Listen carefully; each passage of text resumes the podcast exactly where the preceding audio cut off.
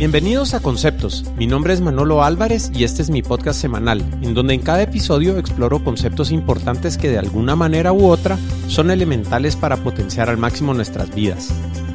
Los amigos e invitados que me acompañan usualmente son expertos en temas relacionados al emprendimiento y productividad, salud y ejercicio, educación, gerencia, psicología, deportes y otros temas relacionados. Así que prepárate para disfrutar el siguiente episodio de Conceptos conversaciones casuales acerca de conceptos importantes. Hola, ¿qué tal todos? Bienvenidos de regreso. Gracias por estar por acá. Quiero empezar como siempre con la tradicional cita seleccionada del episodio. Si vamos a ser parte de la solución, entonces tendremos que enfrentarnos de lleno a los problemas. Majora Carter. Hoy por acá tengo a Jan Yabora, una persona con una trayectoria de 20 años en el área laboral, 13 de esos años con multinacionales como ExxonMobil y Tigo. Durante este tiempo, Jan ha acumulado experiencia en las áreas de finanzas, servicio y atención al cliente, distribución en canales masivos y especializados, dirección comercial y desarrollo de proyectos. Jan desde el 2017 ha decidido ser emprendedor, momento en el que funda Grupo Danica SA, que actualmente se dedica a la distribución de productos alimentarios en la categoría premium. Los productos están siendo importados desde México y Estados Unidos. Jan nos trae a la mesa mucha experiencia, sobre todo cómo aplicar el aprendizaje obtenido en el mundo corporativo al mundo del emprendimiento. Así que algunos de los conceptos que tocamos con Jan en el episodio de hoy son cómo manejar la incertidumbre en el emprendimiento, las diferencias entre el mundo corporativo y el emprendimiento, enseñanzas del mundo corporativo que son útiles para los emprendedores, cuándo y cómo empezar un emprendimiento, visión, perseverancia y paciencia en los negocios, Así que sin nada más que esperar, les dejo mi conversación con Jan Yabora. Hola a todos, ¿qué tal? Bienvenidos a Conceptos. Hoy por acá tengo a mi gran amigo Jan Yabora, eh, emprendedor, softbolista, deportista, juega golf. Eh, un gusto tenerte por acá, Jan. Bienvenido a Conceptos. Gracias, Manolo. Al fin logramos reunirnos. Sí, hombre, nos ha costado un montón y de nuevo creo yo que la, la maravilla de la tecnología. Hoy estamos grabando en mi casa mucho mejor, eh, menos tráfico, así que qué bueno que lo logramos y bienvenido. Vos creo que nos vas a dar mucho valor hoy, particularmente a los emprendedores allá afuera. Eh, les recomiendo poner mucha atención y que aprendan bastante de, de, la trayectoria de Jan. Así que bienvenido, manito. No, pues gracias, aquí estamos. Súper, vos, pues fíjate que me gustaría eh, empezar poniendo un contexto bien global de, de tu carrera o sea, pasaste 15, 20 años trabajando en multinacionales, pongamos, o sea, Exxon, Tigo, y pues ahora eh, tenés tu emprendimiento que va viento en popa. Entonces, creo que lo mejor que podemos hacer es empezar con tu salida de la U, ponete, y entrada al mundo laboral, que nos contes un poco de eso y cuáles fueron tus, tus experiencias trabajando en estas grandes empresas que ahora te están sirviendo pues como emprendedor. Sí, digamos, yo salgo de, mm, de colegio como cualquiera a la universidad directo. Ajá. Eh, estudié administración de empresas. Luego empecé en la Marroquín, después me cambié a la, a la UNIS. Ajá. Eh, y ahí sacamos la carrera en negocios internacionales. Ok. ¿Verdad? Porque un poco el tema de administración, porque es muy dinámico. Es muy Ajá. amplio y no es, digamos, algo tan específico que te da un montón de posibilidades de que poder hacer. Uh Pero entonces salgo de la universidad en, en la universidad conseguí, digamos, trabajos como part-time, ¿verdad? Okay. Empecé a trabajar como desde los 18 años para empezar a generar un poco de, de ingresos y como tema de experiencia. Ajá. Porque, salir a parrandear. Sí, también, eso sí, ah. Pero mi tema de la universidad era decir, bueno, si voy a salir a buscar trabajo y no tengo experiencia, es un poco complicado. Digamos, claro. eso fue hace, estamos hablando del 2004, ya hace mucho tiempo. Ajá. Eh, entonces empecé a hacer como mis trabajos off, off, off the side, ¿verdad? un Ajá. poquito a poquito y, y, la verdad que son temas bastante simples. Eh, salgo de la universidad, me toca toda la parte de los privados y de la terna y la tesis, consigo chance. Uh -huh. Para una bodega con una distribución de un colombiano que trabajaba equipos de tecnología. Ajá. A los tres meses renuncio. Ok. ¿Por qué? Porque descuidé la universidad. Entonces dije, pues. oh, estudiar y trabajar con esos horarios es muy complicado. Claro. Te digo yo, tres meses fuera, voy a sacar la universidad, termino el último pedazo y Ajá. ahí me quedo ocho meses después de graduado sin trabajo. Sí, pues. Entonces, es un proceso normal, digamos, a salir de la universidad y las opciones vas, a, vas revisando y vas viendo, pero no son inmediatas. Claro. Entonces logro conseguir trabajo en ExxonMobil, ¿verdad? En la ESO. Ajá. sobre la petapa. Entonces, em, un proyecto muy grande, ¿verdad? Donde el proyecto saca a toda la gente que tenía en Estados Unidos, en Houston y en Dallas, Ok.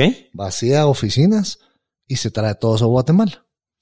Pero entonces son proyectos bien grandes que toda, que normalmente ves aquí en Guatemala. Sí, pues. Entonces la inversión que hacían en Estados Unidos se hizo acá. ¿Verdad? Digamos millones de dólares en tema de sistema, invirtieron SAP. Entonces yo entro a un proceso de implementación de un support center. Ok. Toda la operación de las tiendas on the run, las, las que eran retail de gasolineras, Ajá. se miraban aquí en Guatemala. Digamos, esa, esa, esa etapa fue muy buena porque venís, estás hablando de ExxonMobil, que es la empresa más rentable del mundo, que tiene todos, digamos, los procesos bien establecidos y por eso es tan exitosa como es y lo vienen a implementar a Guatemala. Claro. Entonces es una escuela que te dan, digamos, gratis. Claro. Que me imagino que más adelante llegaremos, que te está sirviendo hoy por hoy, pues. Sí, mucho de lo que tengo ahí lo estoy aplicando. Seguro. ¿Verdad? Que no es necesariamente lo que aprendes en tu posición en la que ejecutas, pero es lo que, lo que lleva a cabo la empresa y la compañía como tal. Claro. ¿verdad? Entonces estoy ahí tres años, ¿verdad? Miro la parte financiera un poco, eh, miro la parte logística, que es otro, digamos, otra arista del, del, del servicio que se les daba, y después me cambió a Tigo, ¿verdad? Me sale oportunidad em, en Tigo, una muy buena oportunidad. Y vamos a entrar ver la parte de las agencias. Eh, como coordinador de las agencias, Tigo en ese momento venía con un crecimiento fuertísimo. Entonces también entro en un proceso, digamos, como de inflexión y de transición importante para esa compañía, em, donde viene un crecimiento natural y un crecimiento orgánico eh, del mercado. Sí, pues. Entonces las ¿Qué fuerzas... año es este vos que llegas a tío? Ese es 2007. Sí, pues. Ok. ¿verdad? 2007 estuve 10 años ahí. Em, entonces, bien, porque es una empresa que está creciendo, o sea, es una empresa consolidada en el mercado, pero el mercado está pidiendo y está demandando todos estos servicios. Entonces yo logro entrar activo a la parte de, mm, de agencias, ¿verdad? Después entra un proyecto de expansión de agencias, ¿verdad? Donde manejamos el tema de presupuestos, crecimiento de servicio, y ahí paso a la parte de distribución. Ok. ¿verdad? La parte de agencias tal vez sí ha sido la mejor escuela que has tenido porque ahí es donde el cliente va con todos sus requerimientos. Entonces aprendes de todo. Estás en una agencia, pero ves desde el tema de facturación Ajá. hasta el tema de servicio, hasta el tema de ventas, hasta el tema de mantenimiento de la agencia, hasta el tema de relación con los centros comerciales. Sí, pues. Entonces- Vienes y raíces casi, vamos. Es una, digamos, ah, es una empresita y tenés que manejar la empresa para que funcione correctamente. Entonces después entro en la parte de distribución y ya me meto al mundo prepago. Ok. ¿verdad? Que ese mundo es gigantesco. Entonces logro ver, digamos, el territorio central y después me paso a ver el territorio occidente. Y ahí es donde realmente como que mm, la parte donde uno más aprende no solo del negocio, sino que del país. ¿verdad? Puedes ver cómo son las aristas, qué es lo que mueve al país, qué es lo que se mueve dentro del país.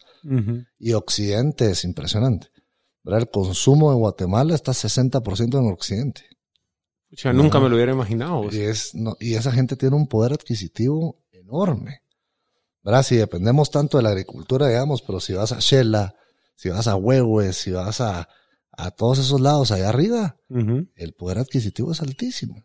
Y hay muchísima gente, digamos, la densidad poblacional es muy alta. Claro. Entonces, muy bonito poder ver, digamos, como esa parte de, mm, de, de los negocios o de cómo se desarrolla la economía del país. Eh, y después ya me meto un poco más a la- al tema comercial, que es un, por- un poco ya más, eh, digamos, específico de- del negocio de telecomunicaciones, a la creación de planes específicos, em, al tratamiento, digamos, de los, de los clientes de mayor consumo, para hacer iniciativas dirigidas hacia ellos. Em, también vi la parte de entretenimiento, ¿verdad? La Sí. parte de, de contenido, que la vimos durante un año. Y pues al final termino viendo como el canal institu- institucional, ¿verdad? Que son estas grandes empresas, no los changarritos, digamos, pero las empresas que tienen algún tipo de estructura de ventas, de compras, em, siempre bajo el la misma línea del tema prepa. Claro. Pero y salgo yo en el 2000, em, hace dos años y medio, 2017. Ajá.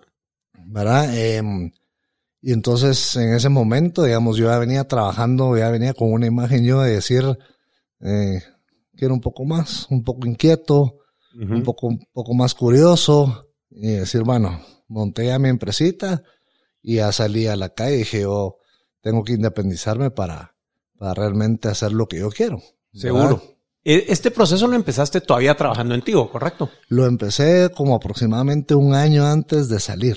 Sí, pues, o sea, había algo en vos que decía, eh, voy a socar un año, pues, porque me imagino que es súper cargado de estar con tus compromisos donde estás trabajando y arrancando este nuevo proyecto.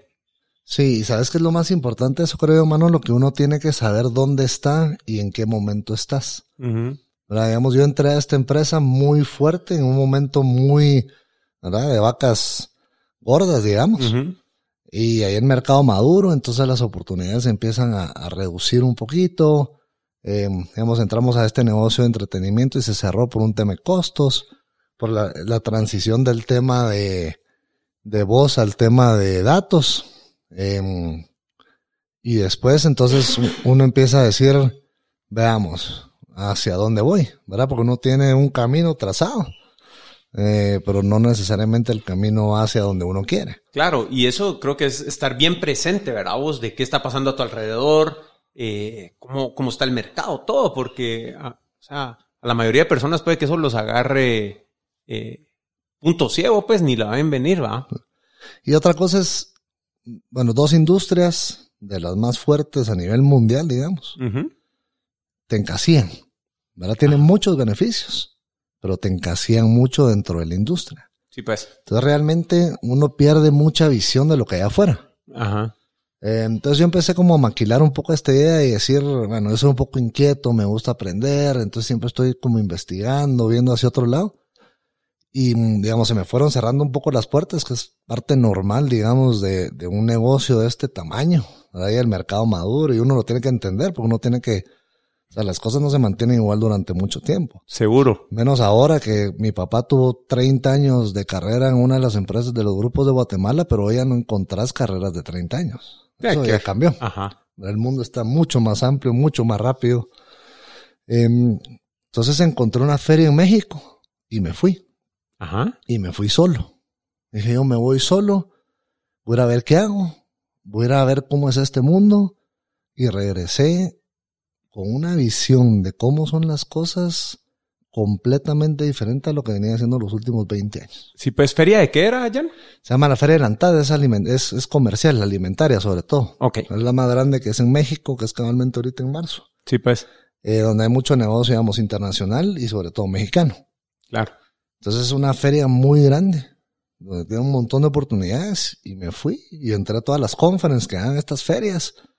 Y no se me olvida, entré a una conference de la gente de Intel de Estados Unidos.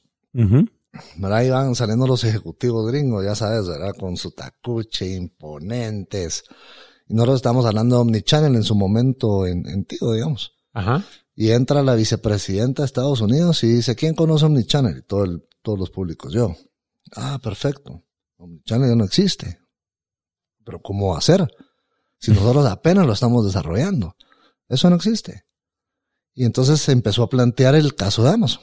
De decirte, mira, vos lo querés en dos horas, te voy a mandar en dos horas tu producto. Omnichannel ya no existe. Ahora el mundo es rápido, es cuando vos lo querrás y tenés acceso a él. Ya no tenés que pasar por una, por un, digamos, por una, una parte de, un proceso o de pasos para llegar a que te dejen las cosas en dos horas. Y es una realidad. Entonces, yo salí de esa conferencia diciendo, Dios mío, si yo vengo de una empresa líder, innovadora, y esta gente ya está 20 años adelante diciendo lo que estás haciendo ya no sirve. Sí. Y digamos, estando en México, Ajá. México, que es un, país enorme, vecino de Estados Unidos, decía yo, ¿cómo? y nosotros aquí en Guatemala, diciendo yo, nosotros somos como los pioneros, pero más arriba ya están, sea, están mucho más adelantados. Claro. Un cambio de perspectiva dramático, vamos. Pero dramático. Entonces hay ciertas cosas que te hacen clic y decís vos, puchica, o sea, el mundo tiene muchísimas cosas más que ofrecer. Y yo estoy encasillado en este pedacito, Ajá. que es muy bueno. Pero, pero hay más cosas donde uno puede voltear a ver. Entonces yo regresé de esa feria maravillado. Dije yo, esto es lo que quiero. Y a partir de eso empezás a pensar, bueno, por aquí, por aquí, por allá. Y uno empieza a ver un montón de cosas que normalmente no ves. Porque uno ve las cosas que a uno le interesan, digamos. ¿Verdad? Yo estoy, digamos, softball o béisbol. Yankee, Yankee. Solo vemos Yankee. No ves ningún, no ves nada más. Y ese no es el trabajo del scout, por ejemplo. El scout ve por todos lados y ve oportunidades y las oportunidades ahí están. Entonces esa transición, digamos, esa feria para mí fue mind blowing porque yo regresé con una, con una idea de lo que quería hacer, que es lo que estoy haciendo, de lo que estaba haciendo y de lo que podés hacer. Entonces es muy importante, digamos, como buscar estas, estas oportunidades para ir a ver qué hay. Ajá. Y te sorprendes de lo que encontrás. si te entiendo bien, o sea, fue como un detonador, vos. O sea, te expusiste a eso y todo cambió a partir de, de ese momento, vos. O sea, creo que es bien importante en la vida de uno, como decís vos, no, no ir de frente sin voltear a ver, sino que ver algo y si te llama la atención, pues perseguirlo y a ver qué pasa después, ¿va? Sí, y lo que uno pasa es que uno, digamos, yo siempre he visto la vida de, de esta forma. ¿verdad? Te gradúas, sacas la, la, universidad, sacas la maestría, tenés tu trabajo, y vas creciendo dentro del trabajo, una posición, llegas a ser director, pero eso es, digamos, el estereotipo de lo que la vida debería ser, digamos, es un, es un buen camino, pero no es para todos. Ajá. No es para todos. O es para, digamos, para ciertas personas hasta cierto punto, que eso es lo que me pasó a mí. Entonces, cuando uno se siente, digamos, ya un poco encasiado y decís, bueno, ya logré todo lo que quería lograr, ¿verdad? Muy rápido, es, bueno, ¿y ahora qué? Ajá. ¿verdad? Entonces, ya uno tiene que salir de sus, digamos, de su comodidad, ir a buscar como este tipo de cosas. Y a mí esa, digamos, esa, esa feria, eh, pero esa conferencia, la gente de Estados Unidos, y otras conferencias, digamos, de e-commerce y las proyecciones que tenían ellos sobre cuánto iba a vender México en e-commerce. Uno dice, la grandeal, esto es, es impresionante, pues. O sea, los volúmenes que se hablan, los mercados que se hablan son, digamos, inaccesibles en tu mente, porque uno está sesgado, digamos, a su pedacito. Entonces, sí. el mundo es gigantesco. Yo regresé con esa visión diciendo, el mundo es gigantesco. Tengo que ir a ser parte, digamos, de este mundo y no salir diciendo me quiero comer el mundo, porque comerte el mundo y ser de los grandes, o sea, los grandes son grandes por, por todo lo que han hecho. Y sí. llevan, digamos, 100 años, 150 años, eso no va a pasar hoy. Pero si puedes ser una parte pequeña de esos mundos, te vas a volver muy grande muy rápido. Uh -huh. Porque el mundo es enorme. Entonces yo salí con una visión y dije, oh, wow, esto es, esto es lo que yo quiero hacer. Y esto es lo que yo me quiero dedicar. Increíble vos. Entonces, pues a partir de ese cambio, esa motivación, vamos, cambio de paradigma, cambio de visión y todo, eh, ya le empezaste a dedicar mucho más tiempo y enfoque pues a, a este proyecto, ¿no? Sí, y, y, digamos, yo salí de esta, de esta feria y, y al final como que muchas cosas te hacen clic, uh -huh. ¿verdad? La forma de pensar y la forma de actuar. Entonces, uno dice, me hizo sentido cuando las cosas te hacen sentido, sabes exactamente qué es lo que querés hacer. Ajá. Entonces, muchas de las cosas que venía pensando y venía maquilando y venía como con objetivos, me hizo clic. Uh -huh. Entonces ahí fue donde dije, le voy a meter, digamos, y con mi salida, eh, que las salidas, digamos, fue más rápida de lo que pensé, uh -huh. pues solo fue voltear un poco la visión y decir, bueno, este es el momento para yo enfocarme en todo esto que yo quisiera. Claro. ¿verdad? Y eh, desde entonces le estoy metiendo las fuerzas a esto. Claro. Y ahí empezó el proceso de, de, formalizar lo que hoy es Grupo Dánica, si no estoy mal. Sí, Grupo Dánica. ¿Y, ¿Y por dónde empezaste vos? O sea, ¿qué le podrías contar a la audiencia respecto a ese momento donde decís, bueno, aquí voy, voy con todo? ¿Qué, qué fueron los primeros pasos que diste vos? Bueno, digamos, yo empecé a trabajar en esto diciendo, las oportunidades se me están cerrando en el mundo corporativo. Uh -huh. Ahora, digamos, mi papá lo jubilaron a los sesenta y pico años. Dije, mi papá vivió muy bien, pero dije, no logró hacer, digamos, el sueño de su vida. Ese fue como un detonante. Ok. Después, eh, compañeros míos de trabajo muy buenos, muy capaces, fuera. Uh -huh. Ok. Temas estratégicos de compañía. Es otro tema. Y ahí yo, bueno, yo, ¿dónde estoy parado? Estoy como tambaleando. Entonces fueron como los tres detonantes de decir, es, es lo que, es el riesgo que te tomas para trabajar para alguien más. Ok. Y eso es lo que uno tiene que entender. ¿verdad? Pero cuando yo salí y cuando empecé a trabajar en todo esto, yo entendí que así iba a ser. ¿Verdad? Porque uno tiene que ver las señales de cómo vienen las cosas y tienes que aceptarlo. No es fácil, pero tienes que aceptarlo. Entonces lo que tienes que hacer es, bueno, ¿y ahora hacia dónde me muevo? En verdad es lo que dicen del miedo. El miedo o te paraliza o te hace moverte hacia adelante. Así es. no te puedes quedar estático, una de las dos cosas. Entonces, salgo de esto, eh, me voy a la feria, arranco con unos mexicanos, me dan la distribución. Dije, yo ya estoy listo. ¿Distribución de qué vos? De unas sales, de, una, de una línea de sales. Productos alimenticios, es donde estás metido. Alimentarios premium, estoy metido ahorita. Ok. ¿Verdad? Y me preguntas por qué alimentario. Porque lo mismo que te comenté, la administración es muy dinámico. Hay mucho que hacer. Hay mercado premium, hay popular, hay mediano, hay restaurante, hay institucional. Entonces, eh, abarca muchísimo. Ok. Digamos, si no es fácil, pero pero tiene mucho, digamos, mucho alcance. Entonces llego a México, me voy a ver cómo en la feria y para mi sorpresa salgo con representación. Wow, dije, oh, bueno, ¿y ahora qué hago? Empezamos a trabajar con los mexicanos, ocho meses trabajando, antes de salir cabalmente dije, bueno, entro a uno de los supermercados ya con, ya con un plan piloto confirmado. Y me llama el mexicano y me dice, mira, me cambiaron las leyes en México, ya no va. Y yo, wow, ¿Y ahora qué hago? Si ya tenía, ya tenía el, el sartén del, el mango del sartén. Ya estaba listo para salir y se me cae. Entonces me entra un poco la desesperación de decir, bueno, ocho meses de chance, esfuerzo, y se me murió esto por factores ajenos. Ajá. Entonces me siento a pensar y digo, bueno, ¿estás bien seguro de lo que quieres hacer? Sí. ¿Este es tu camino? Sí. ¿Me voy a la feria otra vez? Consigo otro proveedor otra vez. Pero esta vez me voy a la feria ya sabiendo lo que quiero. La primera feria me fui y dije, oh, voy a ver qué encuentro. Ajá. Recorrí todos los pasillos, entregué tarjetas, hablé con la gente. Uno va en, en blanco realmente. No sabes qué es lo que vas a buscar. Esta segunda feria ya me fui con listado. Yo quiero ir a buscar esto, esto, esto y esto. Y eso es lo que conseguí, que es lo que estoy distribuyendo ahorita, digamos. Sí, pues. Entonces es una curva de aprendizaje también, digamos, visitar este tipo de ferias para entender hacia dónde, hacia dónde vas a ir. Entonces se me cae el negocio. Yo le metí plata, le metí viajes, eh, le metí tiempo y ni modo, negocio, negocio. Entonces tenés que entender también que así como lo que pasó en el corporativo, pasa en los negocios. Claro. Funciona, no funciona y cada quien sigue su camino. Entonces me voy a la feria otra vez, saco dos o tres representaciones más, pero ya me vengo con otra visión de las cosas. ¿Verdad? Entonces aprendes a ser paciente, aprendes a tener templanza, digamos. Porque si yo me hubiera estresado, hubiera dicho, ala, no, se me cayó, ya no tengo nada, no puedo hacerlo, no estaría donde estoy hoy. Claro. El manejo emocional es importantísimo en esto, porque incluso, digo, tal vez yo que estoy en el mundo de tecnología, vos es una montaña rusa que puedes estar altísimo y bajísimo en el mismo día. O sea, mano, cerramos un nuevo cliente buenísimo, aquí no sé qué, y a la hora se cayó el servidor y, o sea, y no lo pudiste atender o lo que sea, ¿me entendés?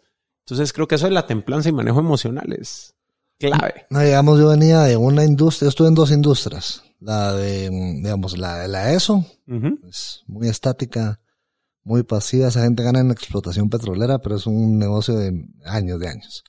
Y paso a una telco, y vos estás en tecnología, es completamente lo opuesto. Es dinámico a morir, es rapidísimo. Yo estuve, vamos, creo que en cinco o seis posiciones de los 10 años y cambié muy rápido. Entonces la telco cambia muy rápido porque el mercado cambia muy rápido. Así Entonces uno está acostumbrado a ver las cosas, las cosas muy rápidas hacemos cambios, hacemos proyectos, hacemos propuestas.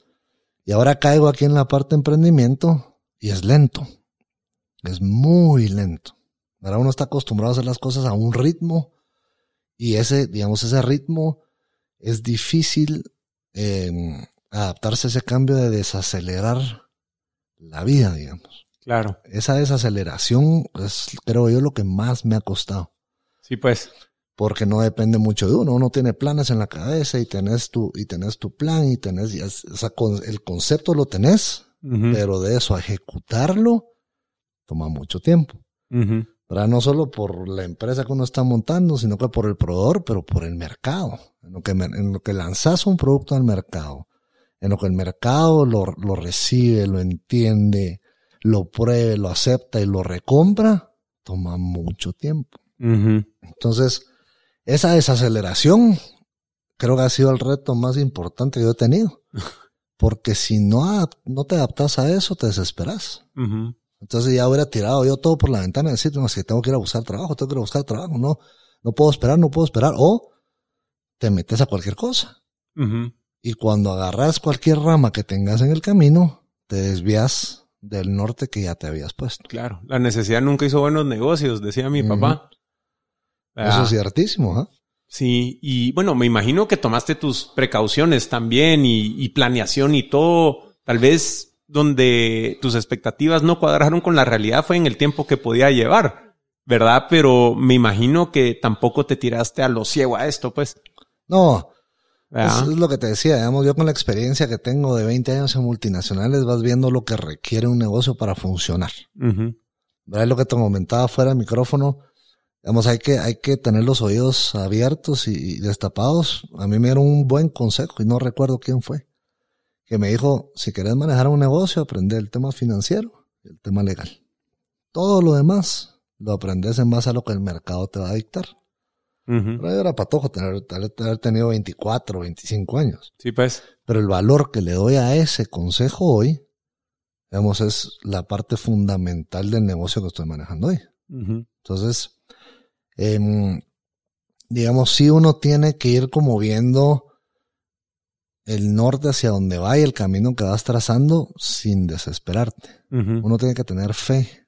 Uno tiene que saber que está haciendo las cosas bien Digamos, todo lo que uno aprende en el trabajo, en las empresas, eso es un regalo que te dan. Claro. Estas, estas empresas y estas corporaciones enormes son así por lo que han logrado y por lo que han hecho y por la forma de que operan. Entonces uno lo que tiene que hacer es aprender de eso. Sí. Y cuando aprendes de eso, sabes cómo aplicarlo a lo que quieres hacer y cuándo, sobre todo. digamos, el, el, tema de la desaceleración y saber en qué momento hacerme un poco para atrás y esperar. Y en qué momento apretar, en qué momento presionar. Ese ha sido, digamos, el, mayor beneficio que me ha traído a mí hasta hoy esto. Ahora Por eso sigo acá. Pero es una curva de aprendizaje. Ahora Eso no te lo da la empresa multinacional, no te lo da la industria, eso te lo da, eso se lo da uno mismo. Porque tu enfoque y tu objetivo es completamente otro. Claro, claro. Pues qué interesante. Mira, y nos podrías contar un poco, ponete, qué diferencias eh, estás experimentando, ponete, liderando Grupo Dánica eh, versus tu día a día en una de estas multinacionales, ponete, o sea, qué, qué ha cambiado en tu, en tu rutina diaria, tu enfoque, eh, ¿cómo, ¿cómo, está siendo esa experiencia vos? Digamos, cuando sos líder de un equipo en una corporación, guías, guías a la gente y, y si tenés la, la, digamos, la dicha de poder guiar a perfiles altos, para chavos con universidad, con maestría, es más fácil. ¿verdad? Trabajas para que ellos, digamos, se desarrollen y ese desarrollo te beneficia a vos en el cumplimiento de tus labores. ¿verdad? Una corporación tiene una estructura donde la, resolver algún problema es más sencillo, ¿verdad? porque tenés encargados que pueden hacer las cosas. En cambio, hoy, uno es el 100%. Ajá. ¿Verdad? Es lo que te comentaba. Uno se arruinó mi computadora, agarro mi teléfono, llamo y viene el técnico a revisarme la computadora. Ajá. ¿Verdad? Hoy se me arruinó mi computadora y lo primero que tengo que hacer es, bueno, ¿cómo resuelvo? Pero uno lo tiene que hacer. Entonces creo que la diferencia más importante está en, digamos, en el divorcio de las tareas simples. Ajá. En una empresa grande no lo tenés que hacer. No es necesario, tenés quien lo haga para vos. En cambio aquí, uno, uno ve el valor de ese trabajo. ¿verdad? Ve el valor del trabajo simple, digamos, que es la parte del soporte. Ajá. Entonces uno piensa en una empresa y dice, yo tengo que ir a vender. Ventas es ingreso gastos, rentabilidad, punto. Pero uno no valora todo lo que está detrás que soporta todo esto. Entonces, digamos, uno conoce los procesos, pero no sabe cómo hacerlo realmente.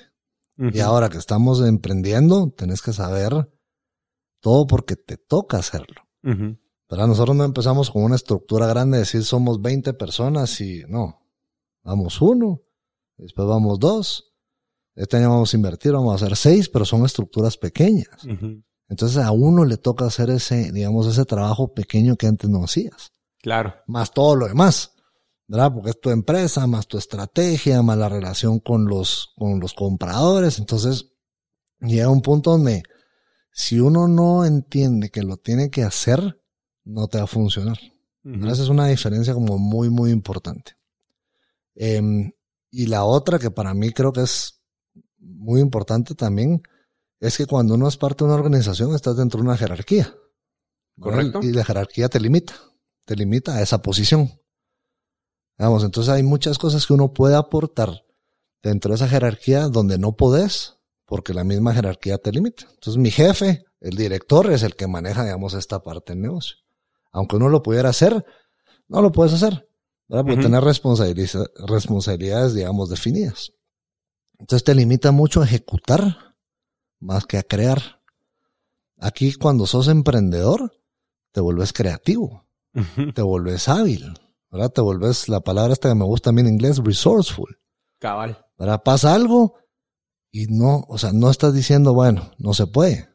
Inmediatamente lo que uno dice es, bueno, ¿y cómo lo voy a hacer? ¿Cómo lo resuelvo? Entonces te obliga, digamos, a moverte.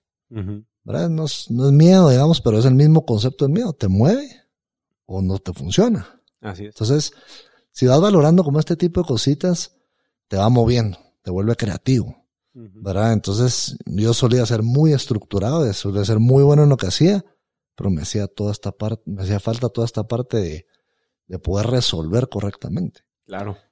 Mira, y ahora que mencionas que están invirtiendo y, que un equipo de seis y eso, eh, creo yo que uno de los retos más grandes como emprendedor también es escoger la gente adecuada y, y reclutar más al principio, ¿verdad? O sea, ese grupo core de personas que te van a acompañar eh, en lo personal he visto que define mucho el futuro de una empresa, ponete.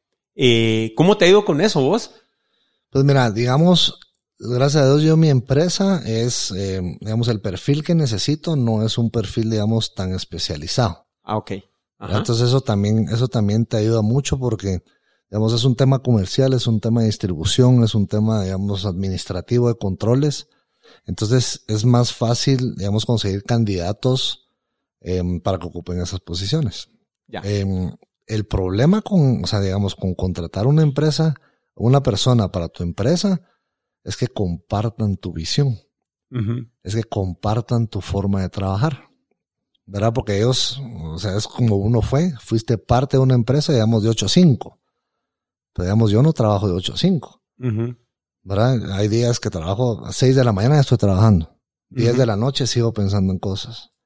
Eh, y aunque uno tenga la facilidad, digamos, como estamos hoy aquí haciendo este espacio y todo, pero, pero la, la máquina nunca deja de moverse. Correcto. Entonces uno nunca se desconecta de, de, de, tu empresa. Siempre estás buscando ideas, siempre estás viendo con quién hablar, siempre estás viendo, y uno es exigente en base a eso. entonces, si vos lo trasladas a las personas, eso puede causar un poco de choque, digamos, porque ellos es un trabajo y no necesariamente digamos, no solo no comparten la visión, pero no la entienden, ¿verdad? Porque no es la de ellos, es una visión, digamos, nuestra. Claro, ¿sabes qué me dijo mi hermano una vez? Le decía yo, vos, es que hay ciertas personas en la empresa que no jalan igual que yo, no le meten tanta pasión, no, no nada. Y me dice, mira, qué bueno, me dice, porque si lo vieran igual que vos serían tu competencia y no trabajarían con vos. ¿Sabe, Y así como, oh, sí.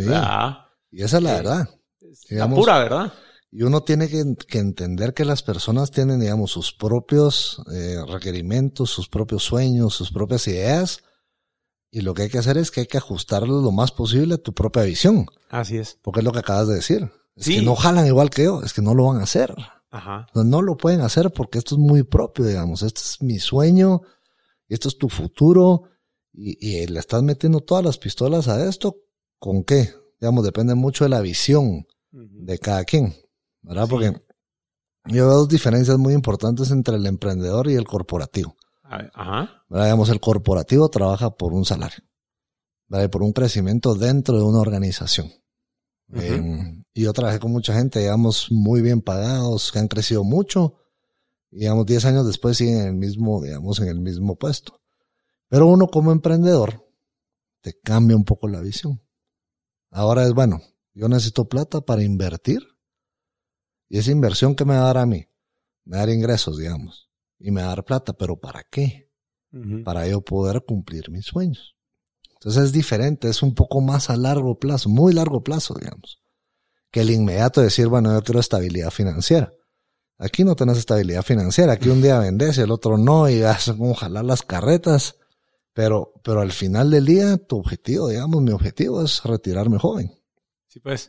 Bueno, mi objetivo es 55, 50 años, y tengo 10 años para trabajar, digamos, fuertísimo y durísimo. Y eso no quiere decir que a los 50 lo va a dejar de hacer, pero para poder vivir la vida, digamos. Claro. No, incluso de que, de, saber que tenés esa disponibilidad de recursos, ponete, que no, no, tener la libertad de poder ir a supervisar cómo está la cosa y, ver esas cuestiones y estar involucrado, pero que no dependa de uno el negocio. Me imagino que, por lo menos yo así lo veo, ¿verdad? Eh, y, y tal vez es, digamos, es lo que decís vos, es involucrarte pero, o sea, uno es, uno es el líder, digamos, y uno es el de la visión y esa visión no se va a mover. Y tenés que llevar el barco hacia ahí, sea lo que sea. Así es. En este mundo del emprendimiento, esto es una aventura. Esto no sabes. Ahora yo salí, dije, ya tengo mi representación, lo vi en el supermercado, lo visualicé, dije, ya la hice. Se me cayó. Me voy, recupero lo que había perdido, agrego unas cosas nuevas, digo, ya voy, y ahora voy por otro camino. Digamos, ahorita voy a comprar una empresa que ya está en mercado. ¿Por qué? Porque se dio la oportunidad. Digamos, llevo como un año y pico ahí negociando y viendo el tema y, digamos, paciente, pero le estoy apostando muchísimo a eso. Entonces, este camino es, digamos, la carretera tiene que ser de cinco carriles de cada lado, pero necesitas tener espacio para ocupar esos carriles. No te puedes sesgar a que tu carretera sea solo de un carril. Sí. Porque mientras más te vas involucrando en este mundo, mientras más vas caminando hacia la visión que tenés, las oportunidades se van dando. Claro. Fíjate que mi, mi socio Gabriel, lo conoces, eh, creo que el episodio con él lo pueden encontrar en, en conceptos.blog diagonal Gabriel.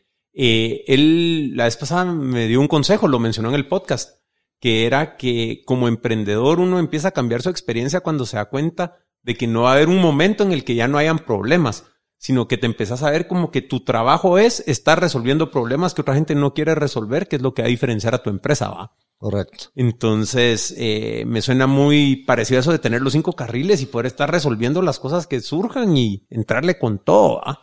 No, digamos, que uno no sabe lo que está ahí, uno no sabe lo que está afuera, uno no tiene esa, esa bola mágica de decir, pucha, aquí me va a salir este negocio, este sí lo voy a cerrar, este mercado lo voy a poder abrir.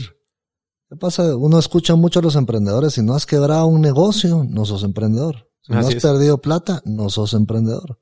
Si no has perdido, no sos emprendedor. Y eso es muy cierto. Lo que tenés que hacer es reducir al mínimo esas pérdidas. Correcto. Porque esas pérdidas van a estar. Sí. yo eso, creo que eso no deja de existir. Se tiene que volver uno muy bueno para el manejo de riesgos calculados y riesgo recompensa, ¿va? Y, y saber dónde, dónde ponerte, porque eh, algo que también te dicen como emprendedores, no apostes toda la finca, pues. Sí. ¿verdad? Pero tampoco puedes estar conservadoramente no tomando riesgos, porque si no estás accionando en el mercado, eh, no vas a poder influenciar y el mercado te va a dar tres vueltas, pues. Sí. Ah. Y la competencia igual. Y ahorita estamos hablando aquí, digamos, mi negocio es de volumen. Entonces mi negocio es, es, de alto volumen. Entonces, em, cuando uno va aceptando y diciendo, digamos, yo tuve un proyecto ahorita, me fue muy bien.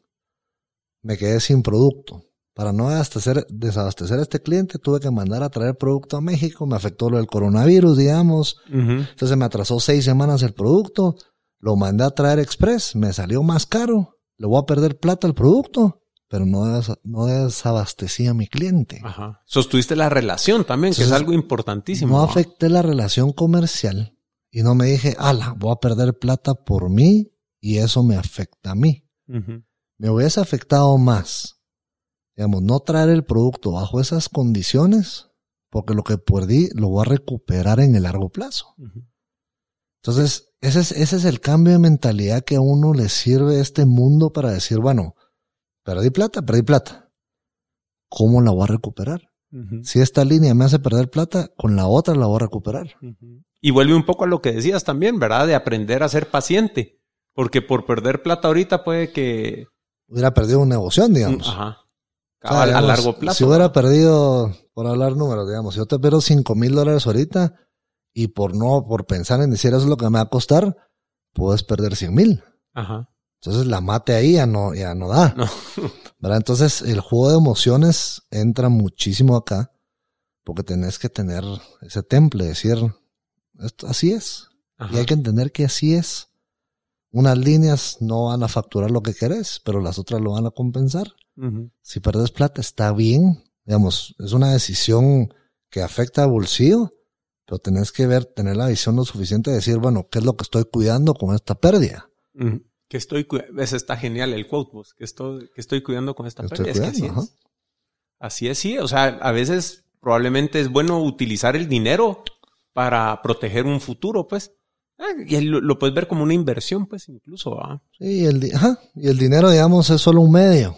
¿verdad? Pero realmente lo que te mueve los negocios es la relación. Relación con tus proveedores, con tus compradores, con tus clientes sobre todo. Entonces te toca invertir. Y si te toca perder plata, perdes plata. Tenés que perder plata, digamos, de manera controlada. Y para eso tenés que ser hábil. ¿verdad? Tampoco vas a lo que hablábamos, no te vas a decir, bueno, voy a meterle todo acá. Sí. Igual, digamos, en el alimentario se me va a vencer producto. Ahí estás, ahí estás mal, digamos. Sí, pues. Pero si vas a perder plata porque es una promotoría o si tienes que acelerar un tema de ventas, hacelo. Vamos, cuando vos sentís el impacto de perder eso, lo primero que haces es decir, bueno, ¿y ahora qué hago? ¿Cómo lo recupero? ¿Hacia dónde me voy? Lo Claro. recupero con alguien más, con algo más. Sí. Entonces salís al mercado y salís a buscar.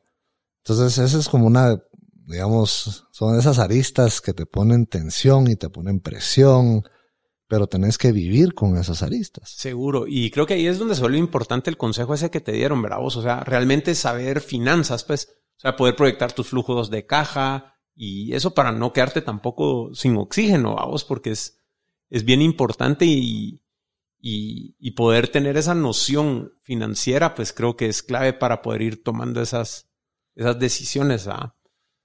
Y mira, ponete, ahora que ya, ya llevas, pues creo que dos años y medio en esto y todo, ¿cuáles han sido los retos más grandes con que te has topado y qué consejos le puedes ir dando a, a aquellas personas que tal vez ahora están en el mundo corporativo y están pensando en, en querer emprender o emprendedores que están empezando? ¿Con qué te fuiste topando y, y tu experiencia, qué regalos te ha dado que le puedas compartir a las personas que están por, por tirarse al agua? ¿vos? Yo te diría, el peor de los males es no hacer nada. Ajá. ¿Verdad? El peor de los males es solo sentarte y decir yo quiero. Y no necesariamente, yo leí un libro eh, hace mucho tiempo que se llama The One Thing. Ah, sí, no sí. si lo has escuchado, muy bueno. No lo he leído, pero sí he escuchado el este libro. es de Gary Keller. Ajá. Y entonces el libro lo que te va diciendo es, va, te dice, empieza el libro diciendo, ¿dónde querés estar en 50 años? Pues no tengo ni idea. ¿Dónde querés estar en 20? A ver. Y cuando llegas, ¿dónde querés estar en 5? Tampoco sé. Y en un año, tampoco sé. Entonces, el libro lo que está diciendo es, definí qué querés. Y el, el, digamos, el mensaje básico es, todos los días, haz algo que te acerque más a tus objetivos. Y ahí es donde uno confunde un poco las cosas. ¿Verdad? Es donde uno dice, bueno, yo quiero tener mi negocio. Y quiero montar mi negocio. O sea, uno no puede con un chasquido de los dedos tener un negocio up and running, con operación, con gente, con distribución. No puedes. Entonces, ¿qué haces? Todos los días vas trabajando en algo que te acerque más a ese objetivo. Claro. Entonces uno dice, bueno, yo quiero formar mi SA. Perfecto. Forma tu SA.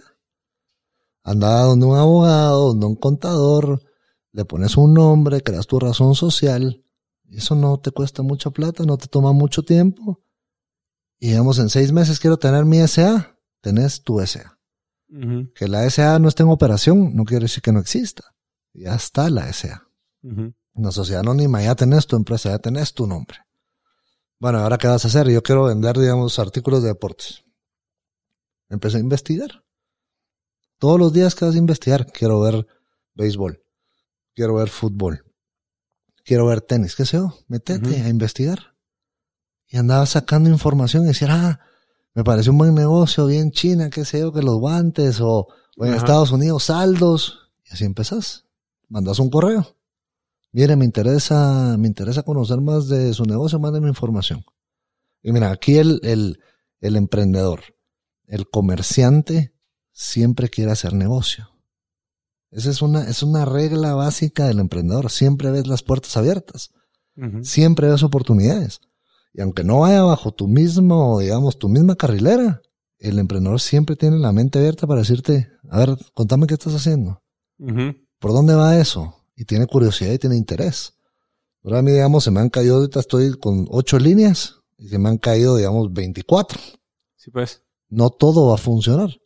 Pero empezá poco a poco. Escribir un correo. Y cuando te contacten de regreso, seguir la relación. Y hay cosas que van a funcionar y cosas que no. Entonces, digamos, primer paso es hacer. Ajá. No te quedes con la idea. Y hacer cosas pequeñas. Cosas pequeñas que lo que hagan es que te lleven más cerca a tu objetivo. Y se puede hacer un montón de cosas, desde crear mi, digamos, mi dominio en Google. Ajá. Eso ya, eso ya es un paso para adelante. Pero ve caminando hacia adelante. Gracias como lo, tal vez mi, mi mayor consejo, em, y eso es algo que me ayudó y empezar todos los días a dedicarle una hora, media hora, a hacer algo que tenía que ver con el negocio. Perfecto. Eh, para ustedes que nos escuchan, eh, el libro y todos los recursos que nos está mencionando, ya los van a poder encontrar en las notas del show en conceptos.blog diagonal Jan, J-A-N. Entonces por ahí van a poder eh, encontrar el acceso a, The One Thing y pues los recursos que, nos ha ido mencionando Jan. Entonces, volviendo a la conversación, vos, eh, ¿qué, otros eh, retos te has topado y qué otras cosas has aprendido que quisieras compartirle a la mar allá del lado de, del emprendimiento y no tanto el corporativo? Digamos, emprendimiento, lo que te digo, uno es caminar. Pasos pequeños, pero camina. Lo otro es, uno tiene mucho acceso a lo que es el emprendimiento, sin tener que hacerlo. Entonces abrí un poco los ojos, anda viendo qué está en la calle, anda hablando con tus conocidos, anda viendo, digamos, la gente que se dedica a esto. Están por todos lados. Mm. Entonces aprenderles a ellos. Mira cómo, cómo ellos viven y qué es lo que están haciendo. Ya tengo uno de mis mejores amigos que es odontólogo. ¿Verdad? Y él fue odontólogo y una vez le pregunté, mira vos, ¿por qué sos odontólogo? Porque había un amigo de mi papá. Esa es su respuesta. Un amigo de mi papá que tenía plata, vivía bien, vivía bien, viajaba mucho, y eso es lo que a mí me impactó, eso es lo que yo quiero hacer. Pero porque puso atención en otro lado. Claro. Entonces aprender, digamos, de la gente que está en esto es muy importante. Para buscar mentores. Sí. Eh, y a uno lo que le gusta es contar tu vida y contar tu experiencia en esto. Es lo que estamos haciendo hoy. Entonces si alguien se te acerca y te dice, mira, contame qué es lo que hiciste, uno es feliz contándole la historia de vida. Claro. Y eso está en mucha gente. Entonces, acércate a gente que esté viviendo esto. ¿Verdad? Si vos identificas a alguien que está viviendo la vida que vos querés y vos todavía no lo puedes hacer, preguntarle cómo lo hizo él. Para ver cómo lo empezás a hacer. Espectacular vos. Eso es muy importante. Y lo otro es, digamos, tenés que entender que las cosas toman tiempo. Toman tiempo. No hay que desesperarse, no hay que correr se ha dicho que dice que no hay que, no hay que correr antes de gatear. Hay que gatear, hay que arrastrarse, hay que gatear, hay que gatear un poco más. Eh, después ya te paras. Entonces, ese proceso hay que entenderlo muy bien para que no te desesperes. Si te desesperas, perdés el enfoque el objetivo de hacia dónde vas. Hay que saber que toma tiempo. ¿verdad? Muchos de los textos dicen que dentro de la vida del emprendimiento, si pasas los primeros tres años, te va a ir muy bien. Pero dentro de ese proceso de los tres primeros años, que son los complicados, que no es tangible, digamos, el negocio, tienes que tener paciencia para pasar ese, digamos, esa primera, esa primera grada. Claro. Vos, eh, dos preguntas que, que, te quiero hacer, me, brincaron ahorita la mente. Ponete, vos has tenido la oportunidad de tener o de haber tenido toda esta escuela corporativa, multinacional y todo antes de emprender. ¿Le recomendarías a alguien, ponete, que está por salir de la U o, o saliendo, que trabajara primero antes de emprender? O ponete, en mi caso es totalmente opuesto, pues yo empecé a emprender en la U y nunca trabajé, ponete, en, ninguna empresa. Entonces, eh, dada tu experiencia, eh, pues se ve que aprendiste muchísimo donde trabajaste y que te está sirviendo, pero aún así recomendarías que alguien se tirara al agua o cuál debiera ser el factor para tomar esa decisión vos? Yo te diría, si lo puedes hacer en paralelo, hacerlo en paralelo. Ajá. El emprendimiento toma tiempo. Y mira qué gran lección, porque en mi cabeza era una o la otra y no existía esa tercera opción. Hay que, por eso es bueno platicar, va, porque ahorita me abriste. Hacerlo en paralelo. Yo tuve un jefe que una vez fuimos a almorzar y es lo que uno dice dentro de la misma compañía y te dice, bueno, ¿cuál es tu plan B? Pues si vos sos mi jefe, ¿cómo? ¿Cuál es tu plan B? Yo tengo mi plan B. Porque esto, digamos, hoy las compañías los cambios. Y vamos a lo mismo, hoy la vida es rapidísima. O sea, se abren puertas por todos lados. Hoy estás trabajando en Guatemala y estás viendo una operación de Estados Unidos. Y las regionales están en Miami, están viendo la operación de Centroamérica. Entonces, uno realmente no tiene la experiencia como para crear una empresa y saber qué requiere manejarla. Entonces, hacerlo en paralelo. Y hacerlo en paralelo no está mal, porque no estás, digamos, faltando a tu responsabilidad como, como trabajador, pero también estás también no estás, digamos, dejando de lado lo que quieres hacer. Excelente respuesta. Entonces yo te diría hacer las dos. ¿Por qué? Porque es importante, digamos, trabajar en una empresa, uno por el conocimiento que te da. Si sos hábil, no aprendes solo el trabajo que haces. Aprendes de cómo se maneja esa empresa, cómo se maneja el mercado. Em, y lo otro es que vas a cometer errores. Entonces vos, o sea, y esto suena a veces muy egoísta, digamos, ahí es lo que te dicen en una empresa es, si vas a perder plata, que no sea la tuya. Sí. Si vas a cometer errores con plata, que sea alguien más. Claro. Entonces, eso también aprendes. Y a mí me lo decía a mí este, este uno de mis jefes que fue, digamos, muy inteligente. Te decía, lo que perdiste ahorita es el costo de tu, de, ¿cómo se llama? De tu lección, de tu aprendizaje. Esto es lo que te costó a vos aprender esto. Y es plata de alguien más. No digamos errores mínimos, pues, pero, pero es, es muy importante decir, bueno, yo cometí un error que cuando estás manejando tu plata y es, es tu responsabilidad, no quisieras cometer esos errores. Claro. Porque es muy difícil recuperarlo versus una empresa multinacional que tiene todo el, digamos, todo el músculo detrás para cubrir esas, esas pérdidas, digamos. Entonces yo te diría, hacerlo en paralelo. ¿verdad? Aprender las empresas que ya están, metete a empresas líderes sobre todo, ¿verdad? Empresas líderes de mercado. Porque el líder de mercado batalla con un montón de cosas que las demás no. Pues. Entonces ahí aprendes muchísimo y aprendes todas esas fuerzas que dan detrás de ser líder. Claro. Como dice el dicho, it's lonely at the top.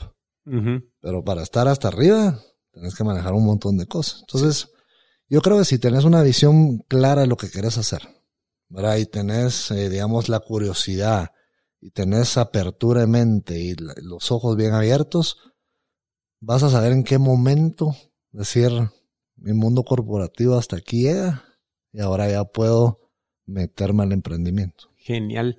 Eh, vos una breve historia con eso del costo del aprendizaje. Fíjate, nosotros tuvimos una situación hace como cinco años y hasta salimos en el periódico. Vos. Eh, tuvimos un problema con un software y hubieron personas ahí que recibieron como mil mensajes de texto en un minuto cada una. Bueno, escaló la cosa y bueno, salimos en el periódico y todo. Pero la persona que estaba responsable de eso, eh, al día siguiente me dijo, mira, te invito a un café y no sé qué. Y me llevó su carta de renuncia. ¿sabes? Porque sí fue un clavo, por eso va. Pero me dice, mira, eh, pues que esto nos va a costar y todo el rollo, y yo entiendo y no sé qué, y aquí está, y me voy, va. Entonces vine yo y le dije, mira, eh, yo lo miro como que sí nos va a costar y la empresa está invirtiendo en tu aprendizaje porque esta no te vuelve a pasar. Entonces, ¿por qué quisiera tirar a la basura mi inversión que acabo de hacer en vos para que aprendieras esto? Dejándote ir, va. Sí. Y, y te digo, eh, pues esa persona ya no trabaja con nosotros al día de hoy, eh, creció para otros lados y todo, pero mantenemos una buena relación y creo que aportó muchísimo por muchos años después de eso. Eh, y creo que tiene que ser la manera de verlo y vuelve a lo que decías, que a veces vas a perder como emprendedor, pero tenés que ser paciente y reconocer realmente cuál es el valor que... De perder. de perder. Digamos, eso es muy importante. ¿eh? ¿Verdad? Entonces, esa era la, la primera pregunta. La segunda, pues hemos compartido y casi que a vos te conocí jugando deportes a un nivel altamente competitivo, ponete. ¿Verdad? Eh, puchica, ha sido de uno de los mejores jugadores de soft aquí en Guate y pues siempre estás como que compitiendo duro en los deportes. Sí. O sea, el deporte que escojas. Eh, mientras más tiempo he pasado en este mundo del emprendimiento, sí veo una correlación entre la competitividad deportiva y los emprendedores. ¿Cuál ha sido tu experiencia como eso y todas esas horas de entreno y sacrificio físico? Eh, por lo menos yo siento que sí sirven eh, con el emprendimiento. ¿Cuál ha sido tu, tu, experiencia con eso vos? Va muy de la mano. ¿Verdad que sí? Va muy de la mano porque, digamos, eh, pasar, creo que jugamos béisbol, ¿no? Uh -huh. eh, y softball, el entreno es la base de lo que vas a ir a hacer el juego. Uh -huh. Y puedes batear mil bolas en un entreno. Y en el juego vas a tener tres turnos. y de los tres turnos, uno necesitas para cambiar el rumbo del juego. Ajá.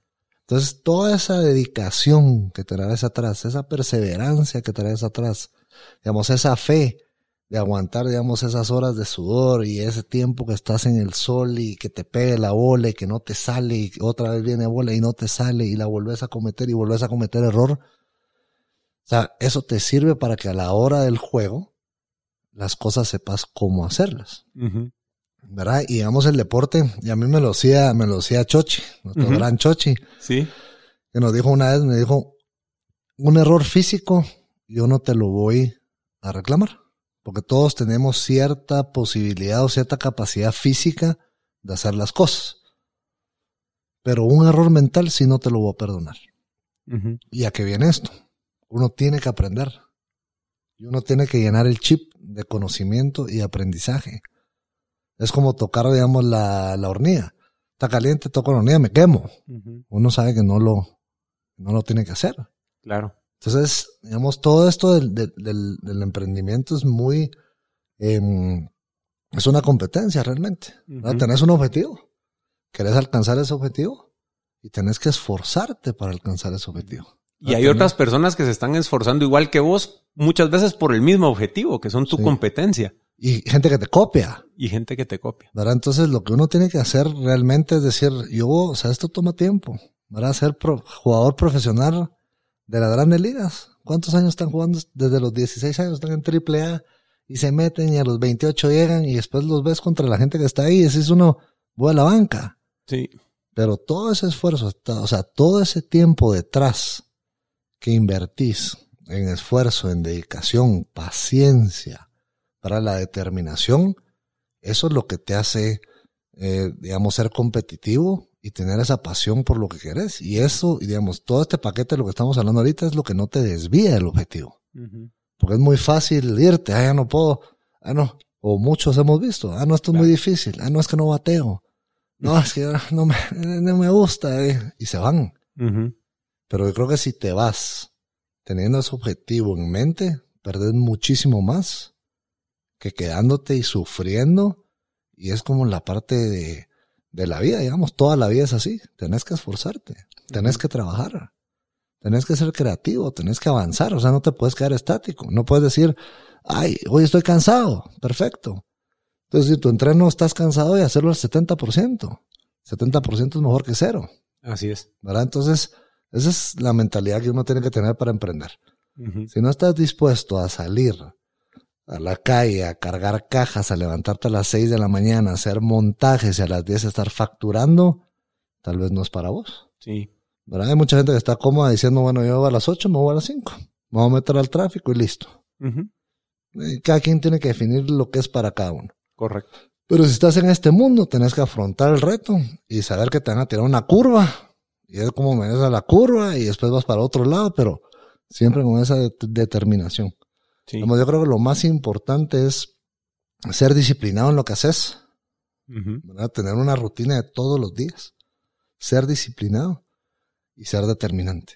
¿verdad? Esa determinación de decir hacia allá voy, hacia allá voy y lo que se me venga lo enfrento de la mejor manera, acepto lo que no depende de mí, no puedo, digamos, manejar y lo que yo logro, pues te lo premias.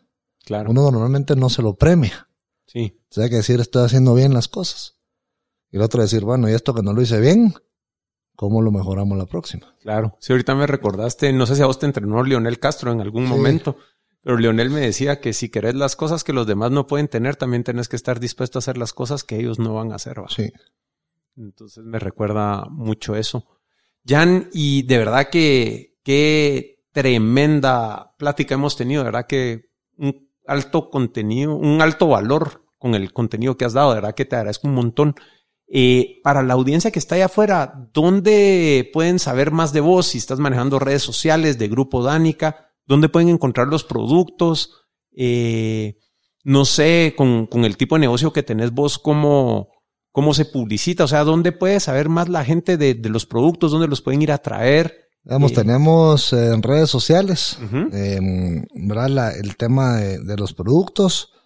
Em, y ahorita estamos, digamos, incursionando en la parte de los supermercados con esta empresa que te conté que vamos a, adquirir. Entonces ya estamos desarrollando, em, digamos, como la plataforma para poner todo el portafolio en, en online, digamos. Ok, perfecto. Eso se los puedo compartir un poco más adelante. Ahorita acá estamos en ese proceso de transición. Ok. Pero sí, nos pueden buscar en supermercados, nos pueden buscar, digamos, en, puntos especializados. Excelente. Eh, y la información que posteemos ahí en tu blog también nos ayuda a que nos a darnos a conocer, ¿verdad? Genial. Entonces, eh, te voy a pedir toda esa información por escrito. Yo lo voy a dejar en las notas del show en conceptos.blog, diagonal Jan, J-A-N, otra vez para que no se me pierdan por ahí. Y con eso, Jan, te quisiera pedir si le querés dejar un mensaje eh, de despedida a la audiencia y a, todas aquellas personas que, están por querer emprender o están empezando a emprender, ¿qué, con qué los quisieras dejar? Si yo les diría, eh, veamos, eh, háganlo, ¿verdad? Inténtenlo. Siéntanle, siéntanle el sabor a, a lo que es emprender. Y emprender no quiere, o sea, no confundamos el, digamos, el comparar tu emprendimiento con empresas que existen. Uno compara con empresas ya muy estables, muy grandes, y uno dice, pucha, yo quiero, digamos, eso. Para llegar a eso requiere mucho. Pero pesquemos un poquito, aprendan, lean mucho. La lectura es muy importante. Em, y salgan de su zona de confort. ¿Verdad? Si hay un tema que nunca han volteado a ver, investiguen un ratito. Déjenle una hora y si no les gustó, pues no lo hagan. Pero empiecen a agarrar como ese sabor a qué es el emprendimiento. ¿verdad? Y sobre todo es, creo yo, sentarse uno a decir, bueno, ¿qué quiero hacer el resto de mi vida? ¿verdad? ¿Hacia dónde voy? ¿Qué es lo que me gusta? ¿Qué es lo que quiero? Que uno normalmente no lo hace. ¿verdad? Y lo otro que les diría yo que, me funcionó mucho a mí es que definan qué es el éxito para ustedes. Para cada uno el éxito es muy diferente. ¿verdad? Entonces, ¿cómo voy a ser yo exitoso? ¿Verdad? Para unos son tener plata y tener posición y para otros es decir, yo quiero tener paz interior. Entonces, el punto de partida es decir, ¿qué es el éxito para mí? ¿Qué quiero hacer yo el resto de mi vida? Porque la vida pasa muy rápido. Eh, y si uno se queda encerrado y se queda esperando, la vida va a pasar. Y las oportunidades son de los que las toman. Las oportunidades no vuelven a ver y a decirte, ¿estás seguro? tómala, tomen el riesgo. Y tomen riesgos chiquitos y riesgos pequeños. Porque si uno fracasa, también aprender lo que es fracasar, sin tener que, digamos, lidiar con mucha carga encima. Claro. Pero, pero muévanse. Háganlo, pruébenlo, láncense, tírense al agua. Esto, no, estos quítense el miedo. Y si no les gusta, pues no les gustó, pero, pero por lo menos lo hicieron. Sí, bueno, Jan, de verdad que te quiero agradecer la generosidad que tuviste compartiendo pues todo lo que has aprendido. Se ve que tenés muchísimo conocimiento y a ustedes allá afuera que nos escuchan, gracias por el tiempo, salgan a emprender, empiecen a moverse y nos platicamos en la próxima. Apreciamos que nos hayas acompañado en este episodio de Conceptos. Si te gustó el contenido, suscríbete o déjanos una reseña en Apple Podcasts, Spotify, Deezer, Overcast o tu app de podcast favorito. No olvides visitar conceptos.blog para unirte a la conversación y aprovechar las notas del show. Para contactarnos, escríbenos en Twitter a arroba conceptospod o envíanos un email a show arroba conceptos.blog. Conceptos es una producción de Ricardo Cuzuco Ortiz, quien también graba, edita y masteriza el podcast. Manolo Álvarez conduce el podcast y conceptualiza todos los episodios. Gracias por escuchar y hasta la próxima.